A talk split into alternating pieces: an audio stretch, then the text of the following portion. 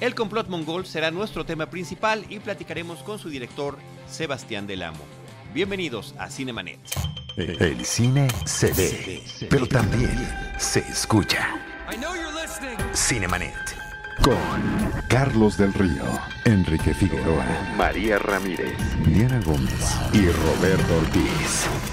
Cine, cine, cine y más cine. Bienvenidos. Cinemanet. Arroba Cinemanet en Twitter, facebook.com diagonal Cinemanet, Cinemanet 1 en Instagram y Cinemanet 1 en YouTube son nuestras redes sociales. Yo soy Carlos del Río, les saludo eh, a nombre de nuestra productora Paulina Villavicencio, de todo el equipo Cinemanet, Uriel Valdés Urismán en los controles y del otro lado del micrófono Roberto Ortiz. ¿Cómo estás Roberto? Pues con el placer de tener nuevamente a un director con una película sumamente atractiva. Sebastián Del Amo, de nueva cuenta, bienvenido a los micrófonos de Cinemanet. Muchas gracias por acompañarnos. Muchas gracias, Carlos. ¿Cómo estás? Pues muy bien, contento de, siempre contento de que los directores eh, mexicanos regresen a nuestros micrófonos, que vuelvan a platicar con nosotros película tras película. Y por nuestra parte, ahorita que estamos a punto de llegar, a punto, Sebastián, de llegar al episodio 1000, Ah, muy Des- bien. después, Felicidades. gracias.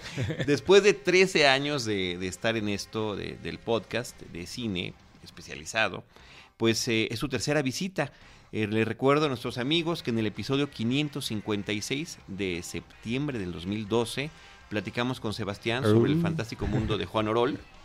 556. Y en el 660 de octubre del 2014, eh, publicado, es la fecha de publicación, que coincide más o menos con las semanas de estreno Sí, de sí, cada sí, una de las películas. Platicamos de tu película Cantinflas. Muy bien, muy bien. Y ahora regresas con esta película El complot mongol, que, que justamente desde que acababas Cantinflas nos platicabas que ese querías que fuera tu siguiente proyecto. Sí, de hecho este es un, un proyecto que he estado eh, persiguiendo desde ese tiempo. O sea, de hecho yo cuando eh, presenté el fantástico mundo de Juan Orol en el Festival de Guadalajara ya llevaba bajo el brazo el, el complot mongol al encuentro de coproducción, intentando buscar un primer ahí eh, empuje, ¿no? Un primer financiamiento. Luego en el camino pues se me atravesó Cantinflas, que como sabes es una película de encargo. Y, y, bueno, pues ahí me tuvo ocupado un par, un par de añitos, ¿no? Pero eh, digamos de tres, cuatro años para acá, ya retomé eh, pues el levantar, ¿no? El complot mongol. Eh, y, y bueno, esta es la primera película que produzco también, ¿no? Ya no solo dirijo y escribí el guion, sino también eh, la produje con, con ayuda de, de mi socia Carolina Amador. Eh, que eso, pues de alguna manera, fue un- la verdad fue un proceso también muy interesante, ¿no? Este, porque, eh, bueno, pues digo, eh, es sin duda la película más personal que he hecho hasta el, hasta el momento. Y este, pues es una película en la que tuve todo el control creativo, también el económico, que al mismo tiempo redunda en lo creativo, ¿no? Muy bien. Si bien es cierto que hablas de una película muy personal, en tus 13 filmes encontramos una común denominador. Es el mundo del cine. En la primera, a propósito de un director importantísimo como Juan Orol, de origen cubano, después una película dedicada a uno de los máximos cómicos del cine mexicano, que fue Cantinflas, y ahora una película que si bien es cierto que surge, deviene de una obra literaria muy conocida en el ámbito de, la, la novela policíaca, pues tiene un antecedente fílmico, que es una película de los 70, Así que además es. fue muy interesante digamos, de adaptación de este tipo de, de- de obra literaria policíaca, y ahora tú, no, no, no- eh, eh, revives al personaje literario, ¿sí? Con otro manejo, obviamente, de, de la película y del planteamiento.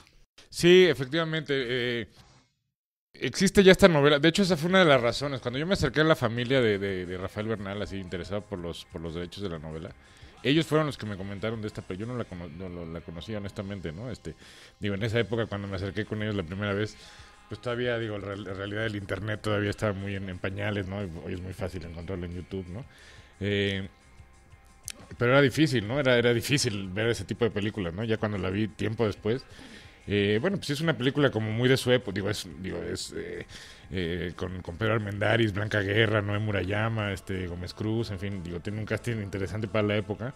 Eh, pero sí tiene, es una adaptación, con todo respeto, pues un poco rara, ¿no? O sea, la verdad, o sea, porque, por ejemplo, el, el hecho de, de que el, el- el- guionista haya decidido eh, en plena en plena Guerra Fría, porque aparte eso la película es del 77, o sea, bueno, es mucho más reciente, mucho más reciente todo el conflicto, ¿no? que narra el complot mongol.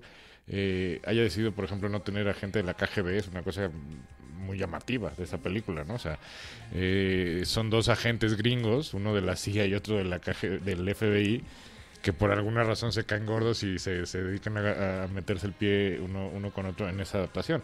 Luego, bueno, pues tiene, tiene unas cosas, como digo, muy de su época, ¿no?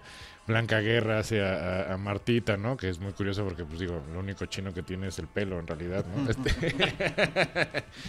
Entonces, bueno, eh, y luego con, con, se han hecho, bueno, eh, se hizo luego una radionovela, ¿no? En la cual este Juan Carlos Colombo hizo, es, es guionista y, sale en la radionovela. Este, eh, recientemente se hizo una, una novela gráfica, ¿no? De Ricardo Peláez y este Luis, es que el apellido no me lo, Luis Crosswhite o algo así, perdón, ¿no? Este, no, me sé bien el apellido.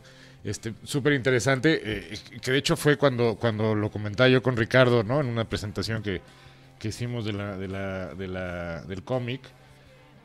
Eh, justo comenté, pues digo que sí, es, es, curioso cómo los dos eh, escogimos de pronto ciertos, ciertos diálogos, ¿no? Ciertas frases, ¿no? Y hay partes del cómic y de la película que, o sea, son prácticamente el mismo diálogo. Sin embargo, el tono de uno y otro son absolutamente diferentes, ¿no? digamos, yo, a diferencia de estas otras adaptaciones, ¿no? Este, que, que se hicieron antes, un poco lo que quise hacer hincapié es en el, en el, en el espíritu o en el sentido tragicómico que tiene Filiberto García, porque digo, si bien El complot mongol es una novela absolutamente clásica, ¿no? de, una novela negra, ¿no? Con su antihéroe, con su mujer fatal, con su desenlace trágico, con su mensaje no tan esperanzador de la realidad del país, etcétera. La enorme particularidad que creo que tiene el complot es que es muy divertido a la hora de leerla, ¿no? Entonces, este, porque constantemente tú estás eh, eh, leyendo lo que Filiberto García piensa que no corresponde en absoluto con lo que dice y con lo que hace, ¿no? Y luego piensa unas burradas realmente muy entretenidas, ¿no? O sea, con Martita, que si está bien buena y no sé qué, ¿no? Entonces, este... Eh, pues yo eso fue lo que quise un poco rescatar, ¿no? De ese, de ese, o sea, porque eso es lo que me parecía, siempre me pareció muy encantador de este, de este personaje otoñal, ¿no? Este que a pesar de su aspecto duro, pues en el fondo, ya cuando estás en la intimidad de la lectura, tiene su corazoncito, ya estás bien ñoño y es, ¿no? Cursi y se derrite, ¿no? Este de amor por Martita, ¿no? Este que eso lo hace, lo hace sin duda, ¿no? Un, gran personaje. Y luego, este, em, en buena medida este, este espíritu que quise rescatar de la novela, pues condicionó eh, bastante la puesta en cámara, ¿no? Que tiene la película, en la cual mi intención fue sin duda eh, pues hacer que, eh, que el personaje que hace Damián, que lo hace increíble, ¿no? Le da unos matices ¿no? increíbles, ¿no? Eh, a, la, actuación. de alguna manera se vuelva cómplice con el espectador, porque directamente le está hablando a él, así, sin ningún tipo de, ¿no? De, así, de frente, ¿no? Y a los ojos lo está mirando y le dice lo que piensa.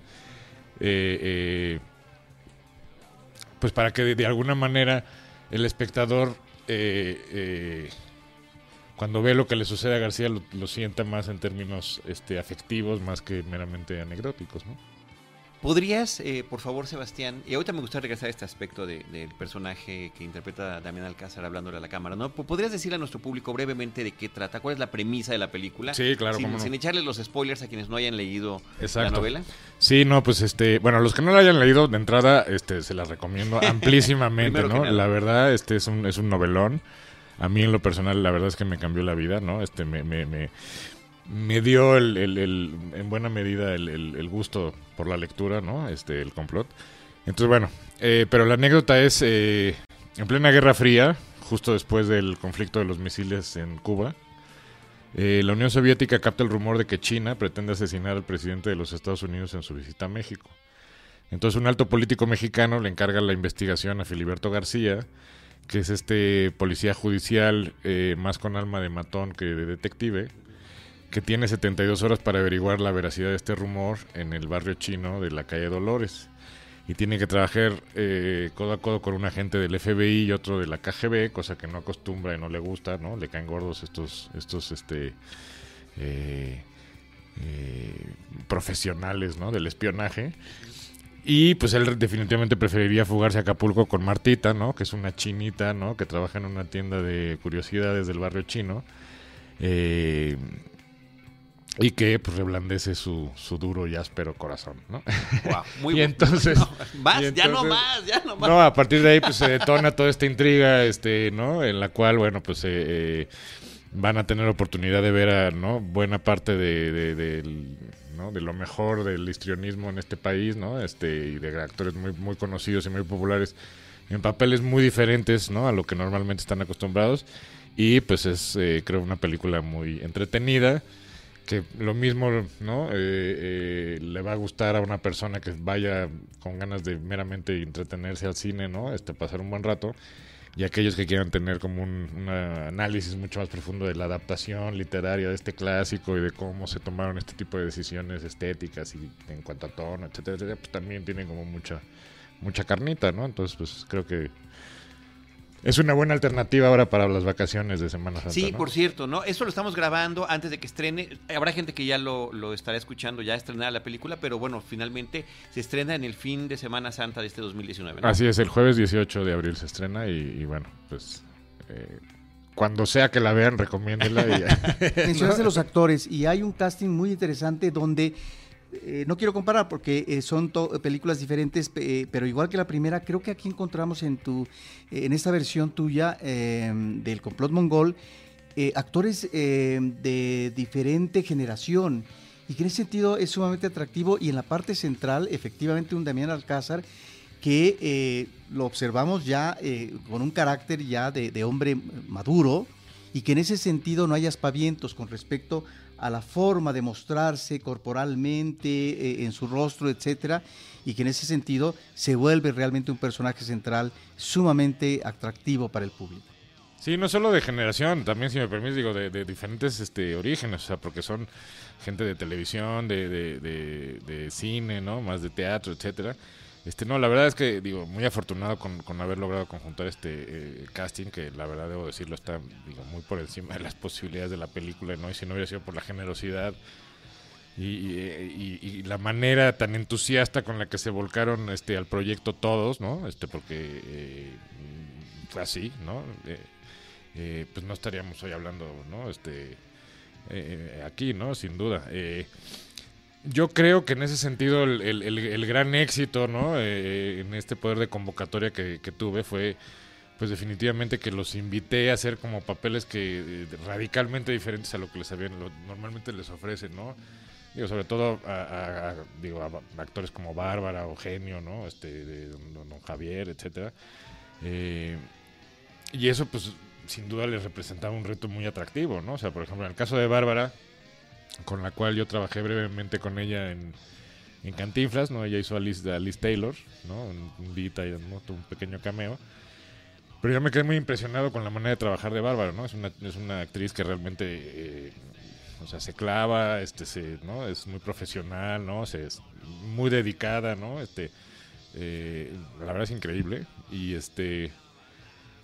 Y curiosamente, cuando yo estaba investigando qué actriz eh, de origen, o, eh, o sea, o qué actriz asiática o de origen oriental podía hacer el papel, para mi enorme sorpresa, uno de los primeros nombres que salía era el de Bárbara Mori, porque, digo, poca gente sabe que ella es de origen japonés, ¿no? Eh, yo honestamente pensaba que era el Mori era más bien italiano, Si no tenemos idea, ¿eh? pero ni idea, no, es ni eh, idea. de veras, o sea, este su papá es este uruguayo japonés y su abuelo es japonés que se fue a vivir a Uruguay, pues, ¿no? Entonces, este, de hecho, el hermano de Bárbara se llama Quintaro Mori, o sea, más japonés imposible, pues, ¿estás de acuerdo? Y, y, este, entonces, bueno, aunque ya evidentemente es nieta y ya de, no, no tiene el ojo tan rasgado, pues algo de rasgo oriental tiene, y entonces, este, pues la invitación fue, ¿qué onda, Bárbara? ¿Cómo ves, este, no? este papel, ¿no? Ella evidentemente se sorprendió mucho eh, con el ofrecimiento, pero le pareció muy atractivo. Y bueno, le, ¿no? la idea es este, exagerar los rasgos este, orientales que todavía te quedan y tal, ¿no? Y, este, y, bueno, se, se- se- te digo, se clavó, ¿no? Se metió a hacer, a tomar clases de, de tai chi como este, cinco o seis meses antes de la filmación para, ¿no? Este, agarrarle un poco la onda gestual, ¿no? A todo este, la, cultura asiática, y, ¿no? A los chinos, este, ¿no? Tener como, como otra, otra, otra energía, pues, ¿no? Este, muy, muy particular. Eh, eh, se puso, se aprendió a hablar chino, ¿no? Aprendió a hablar este español como hablar, como hablaría una china, ¿no? La verdad fue una cosa, eh, pues eso, muy, muy, muy, muy clavada por parte de Bárbara, ¿no? Este, y si uno no sabe que es Bárbara Mori, sorprende. no te das cuenta. o sea, se me hace conocida, pero ¿quién será? la verdad, sí. Este, bueno, lo que nos pasaba, eso era muy curioso en el, en el rodaje, ¿no? Este, pues, este, este ya se entraba Martita, ¿no? Su personaje. Su personaje y, pues también y yo, pues también así, ¿no? Pues babeando, como... pues sí, por supuesto. Y luego, pues de pronto ya llegaba, se, se quitaba el disfraz, ¿no? Este, Bárbara, y bueno, pues digo, Bárbara es encantadora, pero pues era así como que pues como que me gusta más Martita. y, que, y que dijera Filibeto. Filibeto. Oye, pero aquí, hay un detalle que, me llama mucho la atención y que pasa también en tu película previa que es Cantinflas y el mismo es el que también sale Bárbara Mori como listero, como tú ya lo mencionaste, es elegir actores mexicanos eh, para interpretar personajes extranjeros. Y aquí lo haces prácticamente con todos los demás.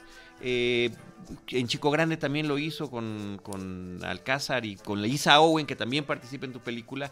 Eh, ¿hay, alguna razón en particular para esto? Pues mira, esto se debe realmente a cómo se dieron las cosas del proyecto. De hecho, originalmente, como te decía, en un principio mi intención original era hacer una coproducción. Eh, entonces, bueno, estuve tras ese tras eso durante mucho tiempo, ¿no? Fui al encuentro de coproducción de Guadalajara, fui a España, ¿no? En principio iba a ser una coproducción con, con, una, con una empresa española y en, un, en, un, en una etapa inicial del proyecto incluso tenía eh, el protagónico, iba a ser un actor español. Eh, luego otra vez, me iba a volver a meter otra, vez. en ese pantanal terrible, ¿no?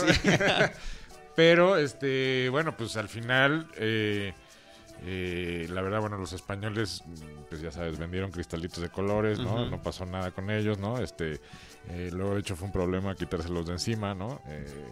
Eh, el actor, este, ¿no? Español se bajó, ¿no? que no era Jaena. No, no era, no era Oscar, no era Oscar. Y bueno, en ese momento, pues mi decisión, ¿no? fue, bueno, pues ¿qué hacemos, no? Porque digamos, siempre durante mucho tiempo estuvimos operando con la suposición de que bueno, sí, tenemos poca lana, ¿no? Este, no, pues digo, la película cuesta, o, eh, eh, o sea, o teníamos estrictamente lo que, el promedio de lo que cuesta una película mexicana, ¿no? En ese momento. Este, que bueno, pues para esta película sin duda es, es, poca lana, ¿no? Eh, luego, entonces digamos, la decisión fue, ¿qué hacemos después? Esperamos que si logramos levantar, ¿no? Este, lo que nos hace falta en principio y a ver si se nos aparece la Virgen en el camino, o pues nos este no eh, arremangamos las no las mangas nos apretamos el cinturón y pues no nos lanzamos a hacer con lo que ya tenemos que es y finalmente pues es lo que levantamos en México y ese es el compromiso que ya tenemos entonces bueno ese fue un momento así de bastante crisis no de hecho eh, hubo un cambio en, en, buena parte del equipo técnico de la película en ese en ese punto porque pues a partir de esa decisión a partir de esa decisión no mucha gente se bajó del, del barco así porque no les parecía eh, pues no sé, irrealizable o poco dinero, en fin, no sé, ¿no?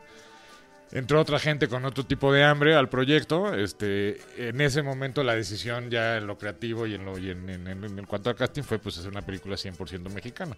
Y que de alguna manera pues también digamos la, la novela pues de por sí se presta a estos juegos este bastante, ¿no? O sea, digo, pues tienes a un gringo que habla español, ¿no? Tienes a un ruso, tienes a un este chino que habla que habla como cubano, este, ¿no? claro, claro. Tienes a eh, en fin, tienes todo este esta, esta enorme cóctel, ¿no? de de nacionalidades que ya te lo plantea. Y un poco, digo, el planteamiento en realidad de la, del complot mongol, pues es un poco como, como chiste, ¿no? Así de que va un agente de la KGB, otro del FBI, sí, sí, un judicial mexicano por la calle Dolores cuando... Sí, ¿no? O parece que está uno leyendo la revista Mad, ¿no? Espía contra espía. Eso, es famoso porque están efectivamente echándose uno al otro, este, yo te persigo, tú me sigues y el otro está siguiendo y a nosotros y a todos nos siguen, ¿no? Y, que de alguna manera, pues digo, así debe haber sido, ¿no? O sea, digo, yo, yo eh, eh, durante mucho tiempo viví muy cerca de la embajada rusa Y cada vez que pasaba por ahí, ¿no? Camino al súper, me daba, me, me, o sea, me ponía a pensar en todos los edificios que hay alrededor de la embajada rusa, que muchos incluso se ven desde ahí, las historias de espías que deben haber habido. Y no había una vibra, pasillos, además, ¿no? de que siempre, ahí está la embajada rusa, decían las mamás en voz baja. Cuidado, hay que tener cuidado, ahí Sí, sí, pues era así como, ¿no? Y bueno, ya, yo digo, no, te acordarás de esta película, ¿no? De Falcon and the Snowman, ¿no? Muy buena, de Sean Penn, que, pues tal cual, ¿no? Hace un personaje de, de un espía que llegó un día, tocó el timbre de la embajada rusa y les dijo, pues traigo estos documentos del clasificados, ¿cómo ver? Me los compran y así, y se volvió uno de, los, de las mayores filtraciones de la historia de, del, del- de la CIA o del FBI, ¿no? Si no, no. Hablas tú de que es una película muy personal. Yo diría, y así la percibo como una película muy sentida. Y creo que narrativamente y de acuerdo a tu personaje principal, es decir, el hecho, y me parece que es un manejo narrativo totalmente diferente con respecto a la primera película, ¿sí? A propósito de los pensamientos reales del personaje, que en tu película los- las está externando directamente a la cámara, es decir, al espectador que está viendo la cinta, a diferencia con eh, Filiberto, interpretado por Pedro Armendáriz en la primera versión, donde es más bien como una voz en off. Aquí este elemento me parece que funciona muy bien en cuanto al acercamiento del público con el personaje. Y creo que eh, tal vez eso es lo que lleva, sin que eh, digamos en, en qué remata la película, en que digamos esta escena final la, la- la- la prolongues en función de un efecto dramático del personaje. Sí, absolutamente, ¿no? Este, esa fue, este, pues creo que ese era como el gran, el gran remate, ¿no? Este, de, de, de- de una enorme actuación de, Filiberto, ya la verán, ¿no? No quiero hacer ningún tipo de spoiler, ¿no? Este, pero bueno, fue una, fue una escena, ¿no? Que hablamos, eh, eh, Damián, Damián y yo previamente, ¿no? Los dos, eh, a él le encantó la idea de, ¿no? De terminar así esta película, ¿no? Este, también, digamos, él, él se, eh, como, pues, como te digo, se, eh, eh, eh, se creó una complicidad, ¿no? Y, un- y un- y una, y una, un- una comunicación, ¿no? Tan, tan increíble entre, entre, entre Bárbara y Damián. Este, y luego justo coincidió que filmamos la escena de la muerte de Martita el último día de rodaje. Entonces, este, eso también hizo que, eh, ¿no? Eh, de alguna manera, y me lo dijo Damián, incluso con, con- el ojito de Remy, ¿no? Me dijo, oye, es, ahora toca despedirse de Martita, ¿no? Y, y, y- este, y bueno, pues sí, la, la, la, la última escena, este, eh, pues digo, fue, eh, es, demuestra ¿no? lo increíblemente, este, entrenado, el, el actor tan increíble que es Damián, ¿no? Porque hicimos cuatro tomas y las cuatro tomas duraron exactamente lo mismo, ¿no? O sea, Sí, sin corte, ¿no? Además, sin corte. ¿Cuánto, cuánto es lo que duran? Cuatro minutos cuarenta Wow. segundos. Wow. Sí. No, no, increíble. También es, es una cosa espectacular. Este, este tema de, de hablar a la cámara desde Woody Allen hasta Deadpool, ¿no? Tenemos una serie de referentes en el cine y bueno, posteriormente inclusive más recientes en la televisión. La gente tiene muy presente House of Cards, House ¿no? of este Cards, House of. Lies, ¿no? Este, bueno, Ricardo III, ¿no? Es un recurso ya... Ujú. Pero me parece que funciona muy bien en la película y efectivamente eh, para el tono que quieres darle. Y creo que también es interesante y curioso que sean Eugenio Derbez y don Javier López Chabelo quienes le den la misión al personaje, ¿no? Así Dos es. personajes que vienen de la comedia eh, para darnos la introducción hacia esta misión que le están encomendando. Pues es que sí, de alguna manera esa es un, un, digamos, la intención, la intención de eso, bueno, evidentemente fue eh, eh, primero trabajar con estos dos grandes señores del, ¿no? de, la, de la comedia, eh, llevarlos ¿no? a, otro- a un papel dramático. A mí en general eso es una cosa que, que- que me gusta mucho, ¿no? Del, digo, de- o que valoro mucho del cine estadounidense, ¿no? Eh, la facilidad que de pronto tienen actores, ya sea cómicos o dramáticos, de brincar de un género al otro sin que eso cause ningún conflicto. Aquí en México, desgraciadamente, creo que tendemos a encasillar demasiado a los actores en, en sus personajes. Bueno, ya no solo en el pero en sus- en digo, Chabelo es un perfecto ejemplo, ¿no? O sea, eh, y está claro, eso eso lo hablaba incluso con Oscar desde, ¿no? Cuando estábamos preparando Cantinflas, ¿no? A él le parecía una cosa, ¿no? Realmente alucinante, ¿no? Que un actor se tuviera que, vamos, tuviera que convivir de una manera tan, ¿no? Tan cercana con su mismo, mismo personaje toda su vida, ¿no? Porque bueno, está claro que en el caso, si, tu, si tienes la suerte de que tu personaje sea popular como Cantinflas o Chabelo, bueno, pues eh, te va a dar te va a dar muchísimas cosas, ¿no? O te va a dar todo en la vida, ¿no? Pero al mismo tiempo te va a limitar en, ¿no? muchas cosas como actor. Eh, luego, bueno, si tienes la mala suerte de que sea un actor o un personaje menor, como, no sé, un chatanuga o ser pues, no, bueno, pues es lo que hay, ¿no? Este, eh, y en ese sentido, pues es una, es una, es una lástima, ¿no? O sea, digamos, yo ahora con todo, con todo el tour de medios que está muy, muy, ¿no? Este, viajando mucho con, con Damián, por ejemplo, con todo y que Damián es uno de los mejores actores que tenemos y más polifacéticos ¿no? de, este país, ¿no? Eh, pues la gente le para por la calle así y le grita, ven y ven, ¿no? Este, a, Joaquín Cosillo, pues no lo paran de decirle el cochero, que está, digo, está muy bien, pues, o sea, qué qué bueno que, una, que un personaje tenga este calado en pero, pero, pues, ¿no? Y solo se lo quitan con otro. En el caso de Joaquín era mascarita antes. Exactamente, o sea, exacto. Pero, pero es lo que te digo, es muy complicado, pues, de pronto sacudirse. O sea, yo, por ejemplo, te invito a que hagas el experimento, que te metas al Instagram de Bárbara, y vas a ver que todos los comentarios desde que este, abrió su cuenta de Instagram, en alguno va a haber una persona que va a decir, no, este, me acuerdo cuando hiciste Rubí, que dices, oye, una telenovela exitosa hace 20 años, ¿no? O sea, ya es como que, ¿no? Y que ha tenido participaciones muy interesantes en cine. Eh, y, muy, y, es lo que te digo, don Javier lo mismo al final, o sea, las veces que ha salido don Javier sin, sin hacer a Chabelo, como en Club Eutanasia de Los Tapia o, de, o este, en, eh, eh, Amar de Jorge Ramírez Suárez, ¿no? Hay otras, por ahí hay una, hay una serie, ¿no? De televisión son increíbles, ¿no? De hecho, esa fue la razón por la que lo invité, ¿no? O sea, porque fue, ¿no? O sea, yo, y cuando se lo dije, pues al señor le brillaron los ojos, ¿no? Porque pues, la verdad fue, digo, pocas oportunidades tiene en su carrera de, demostrarse como el actor que es, ¿no? Y, la verdad lo, hizo muy bien, ¿no? Oye, eh, me gustaría que nos platicaras un poquito sobre la secuencia de créditos inicial de la película, que es animada, que es muy divertida, que también suma al, al mood en el que vamos a entrar, porque nos presenta buena parte de lo que vamos a ver allí como pequeñas pistas eh, eh, animadas, la mosca que vamos persiguiendo y musicalmente, bueno, también es el, el, tono de, es del mambo, ¿no? Exactamente. Yo quise, digamos, lo que lo que lo que quise hacer con la secuencia de créditos, pues es hacer una sí una entrada muy contundente, ¿no? Digamos, la intención del mambo era, digo, porque muchos me recomendaban, no, pues empieza, empezamos más suavecito y luego vas encrechando y no, yo no, o sea, es venga el mambo, con todo, ¿no? Así este, toda la carne al asador. Y bueno, pues era importante, digamos, para mí, eh, bueno, evidentemente presentar, a todos los actores. Luego, eh, si se ya, ya, lo verán, ¿no? En cada uno de los este, créditos de cada uno de los actores hay como una pequeña pista del personaje que interpretan. Y luego, eh, digamos, también era como muy importante para mí contextualizar, sobre todo para las generaciones este, actuales, eh, lo que era la Guerra Fría, ¿no? De ahí que al final, bueno, la mosca esta termina viajando como en un, en un corcho de noticias en la cual pues más o menos así a muy grandes rasgos se va contando toda la Guerra Fría hasta eh, el momento del asesinato de Kennedy, que es justo eh, el previo, ¿no? en, el, que, en el que empieza el complot mongol. Entonces, este, y bueno, pues es, la verdad fue una animación, este, increíble, ¿no? Este, eh, y pues la música ahí acompañando de Andrés Sánchez, de, Dan Slotnick y de, Gus Reyes, que bueno, que toda la banda sonora, debo decirlo, fue es un trabajo realmente notable. Por cierto, la, banda sonora está a la venta, ¿no? Este, ahí cuando si quieren si quieren darse una vuelta por eh, todas las diferentes plataformas la, la podrán encontrar. Eh, y, bueno, pues sí, compusieron cerca de 80 tracks, ¿no? Para la, película.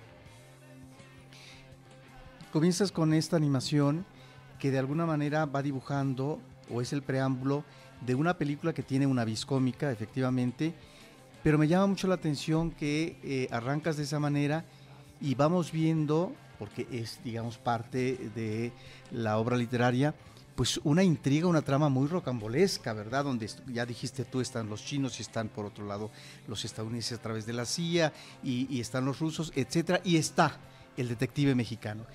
Lo interesante aquí es como todos estos elementos, ¿no? Que, son sí atractivos, pero que finalmente parecieran propios del cómic, por ejemplo, eh, van aterrizando a través de este personaje y la dimensión humana que le das. Y sobre todo creo que es acertado esta idea como lo decíamos anteriormente, de que el personaje hable, ah, digamos, ante la cámara, porque finalmente ubicas el pensamiento real que está teniendo el personaje y eso finalmente le va dando un cauce, un cauce como personaje humano y un cauce para la situación final que tú presentas. No, sin duda, es que digamos, en, ese sentido, eh, eh, de inicio, pues siempre pensé que tenía como dos opciones, ¿no? Este, evidentemente, el primer recurso y el clásico, pues es, la voz en off, que es un recurso sumamente utilizado en, el cine negro. Eh, también, también ya un poco demasiado visto, si me preguntas. Y este, digamos, un poco el, justo el, el, temor que tenía es que de pronto esta, este recurso le fuera a dar como demasiada solemnidad al personaje, ¿no?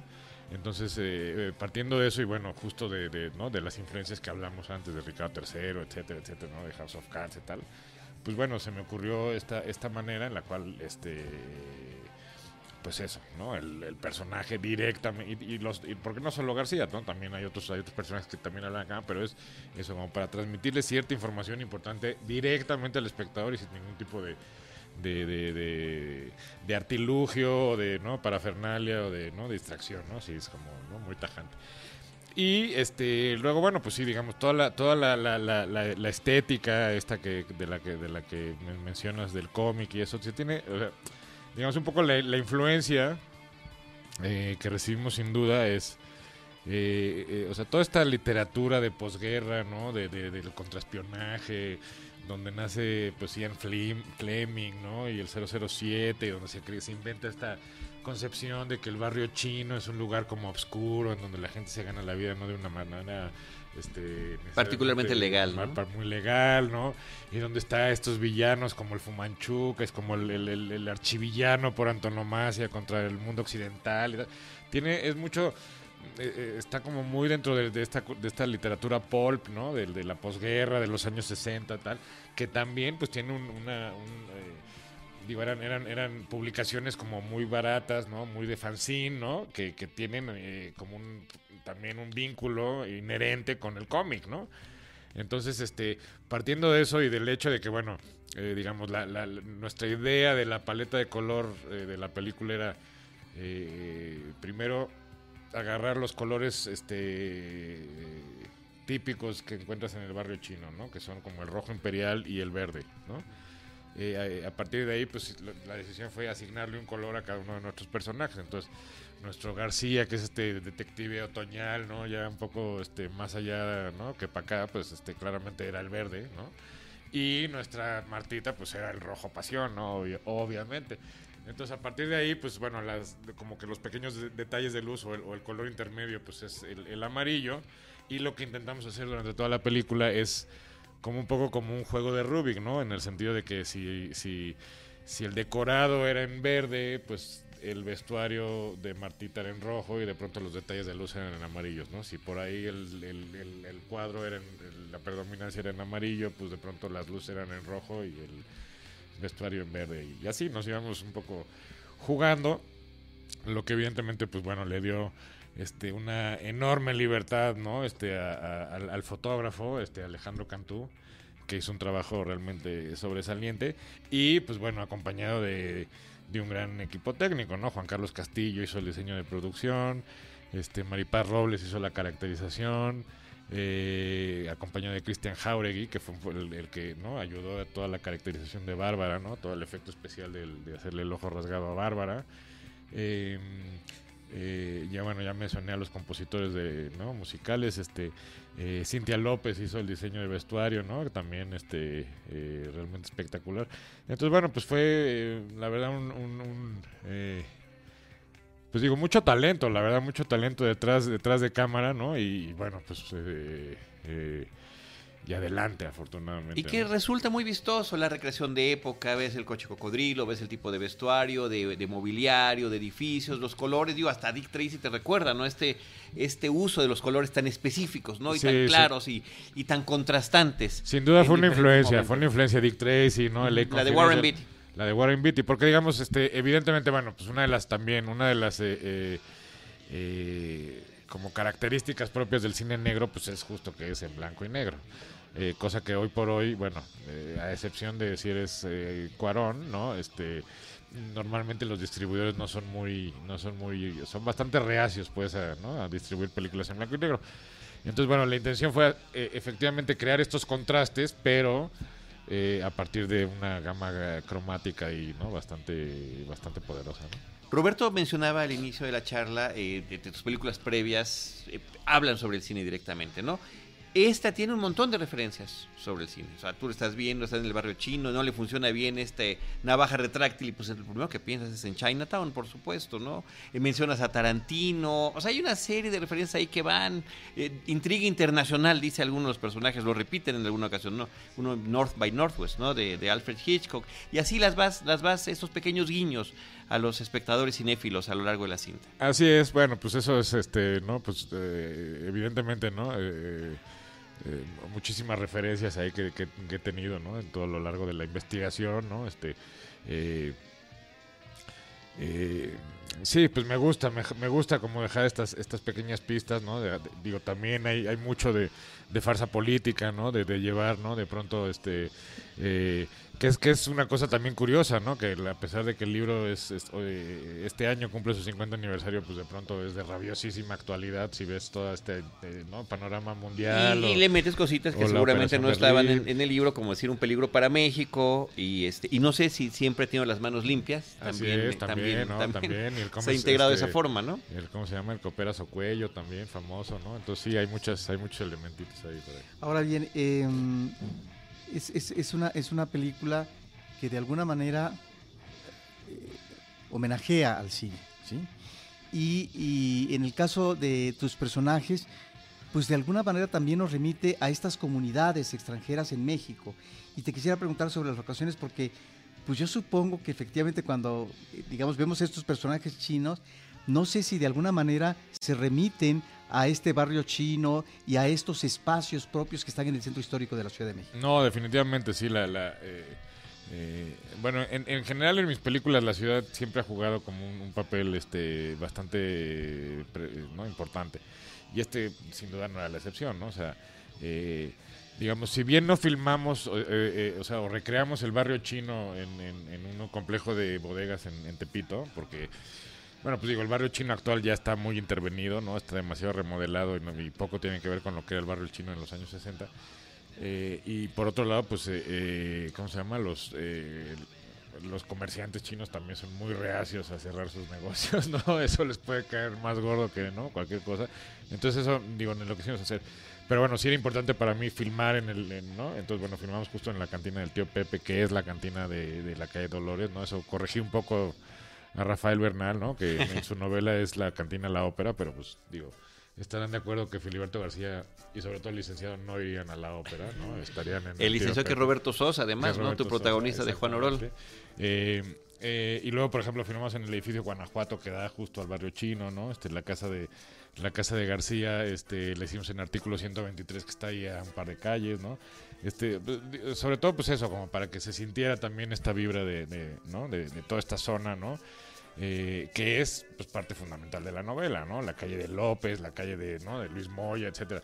Eh, eh, y que efectivamente, pues era un, era un sobre todo en esa época, era un, era un, una zona de la ciudad que era pues, donde se veía un crisol de nacionalidades muy interesante, ¿no? Ahí está evidentemente el barrio chino, este, pero bueno, también fue una zona eh, en donde la primera oleada de exiliados españoles llegaron y se asentaron, ¿no? En, su gran mayoría, ¿no? De hecho, pues bueno, mi familia vivía ahí un par de calles, ¿no? Este, entonces digo, mi madre cuando era pequeña me hablaba de, cómo pues de pronto abrías la puerta del, portal del edificio y pues tenías que brincar el chinito que estaba ahí durmiendo sus sueños de opio, ¿no? En, Literalmente. La calle, ¿no? Literalmente. Literal, ¿no? Entonces, este... Eh, pues es una, es una parte eh, eh, muy emblemática de la ciudad, ¿no? Este, y con mucho, con mucho sabor, ¿no? Hasta el día de hoy. Y a tu madre dedicas de manera muy, muy emotiva y muy especial y a mi madre sí, porque bueno, eh, bueno, ella fue la que me dio, me dio a leer el libro, ¿no? Este, cuando yo tenía como 13 años, este, les como les decía, ¿no? Fue un libro que que me cambió la vida, ¿no? En el sentido de que, de que bueno, pues me, me, me, eh, me dio en buena medida, ¿no? Me descubrió el placer por la lectura, ¿no? Yo de niño no, no era particularmente un gran lector, ¿no? Y a partir de entonces, eh, bueno, pues digo, ¿no? Descubrí, ¿no? Este maravilloso este pasatiempo, ¿no? Que es leer, ¿no? Este, eh, el complot siempre fue un libro que, ¿no? He revisitado con los años. Y luego, bueno, pues ya cuando estábamos filmando la película, eh, desafortunadamente mi madre estuvo mucho tiempo combatiendo un, cáncer de seno, ¿no? Este, y desafortunadamente cuando estábamos filmando eh, cayó hospitalizada y terminó muriendo eh, pues cosa de un mes, menos de un mes después de, acabar el rodaje. Entonces, bueno, pues sí, pues lo natural era, ¿no? Claro. No, qué terrible lo sentimos, pero, pero, pero qué bonito que esa fuente de inspiración, de guía, de anécdota, pues que haya quedado divertido en, la película. Seguro, ¿no? Pues este, ya te digo, pues sí es, entre otras cosas, pues lo que hace también este. Pero también preguntaría, ya que mencionas a tu madre, ¿tiene que ver con esta pasión tuya por el cine? Porque tanto Cantinflas como Juan Orol nos remiten a personajes muy peculiares. Eh, sobre todo de la primera mitad del siglo XX en México en, la cinematografía nacional. Pues mira, digo, a mí la, digo, sin duda, sin duda, eh, digamos, la pasión por el cine me viene por parte de la familia y por parte de la, de la familia concretamente de mi madre, ¿no? O sea, justo eh, el hermano de mi abuelo era Antonio del Amo, que fue este un realizador, un director de cine español, ¿no? que ganó eh, la concha de oro del Festival de San Sebastián en su segunda edición con una película que se llamó Sierra Maldita, ¿no? Con Rubén Rojo. Y luego, pues fue más, em, ya durante el franquismo, digamos, fue conocido porque eh, dirigió nueve de las trece películas de Joselito, ¿no? El niño cantor, el pequeño ruiseñor. Luego, bueno, también coincide que que ahora mismo eh, mi primo, ¿no? El que es nieto de Antonio, ¿no? Este, allá en España, eh,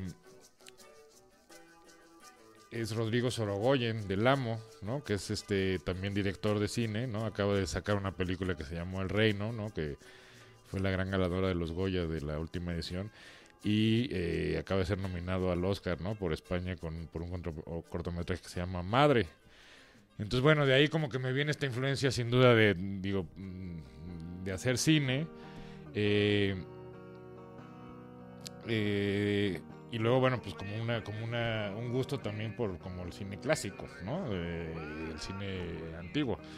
Eh, entonces luego, bueno, y luego ya como por, por, por una cuestión así de, de, gusto personal, pues he encontrado mucha inspiración para mis guiones ya sean personajes históricos o en hechos no históricos o en novelas este, pues generalmente históricas aunque justo ahora ando levantando mi próximo proyecto es este Operación Bolívar no inspirado en el cómic de, basado en el cómic de Edgar, Clement no este que es pues más bien ciencia ficción no este muy loca así en un pues no tiempo actual o más bien un tiempo así este paralelo, ¿no? Es como una mezcla, este, es como si las alas del deseo se encontrara con, con Sin City, con Blade Runner, ¿no?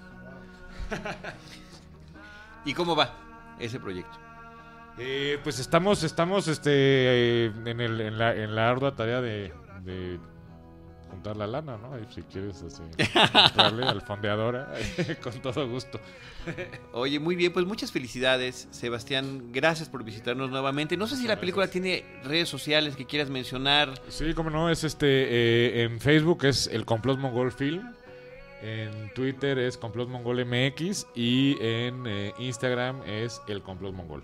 Muy bien. Última pregunta. En estos tiempos de corrección política extrema, eh, ¿qué tan difícil fue no decidir que se, que se refiriera así eh, a, los, a, los, extranjeros tu personaje, ¿no? El personaje de David Alcázar, ¿no? Los chales o los güeros de rancho, los gringos. No, mira, más que nada, o sea, digo, el, digo, el, personaje de García, pues digo, era, eh, tiene un léxico muy florido, ¿no? Digamos, eso eh, quitarle, quitarse, quitarle eso sin duda hubiera sido quitarle buena parte la esencia al personaje. Este, digamos, en cuanto al pinche, ¿no? El pinche intriga internacional, ¿no? Y el pinche que está repitiendo todo el rato. Luego, bueno, pues digamos las, este, aunque, aunque si bien se están tratando con estereotipos, ¿no? Evidentemente, pues tampoco creo que el acercamiento sea para nada irrespetuoso y, desde luego pues la gente, la distribuidora y la gente que está involucrada en la película pues así lo entendió y, para nada hubo un problema al respecto, ¿no? Muy bien. Pues muchas gracias. El complot mongol en cines en la semana de grabación de este podcast.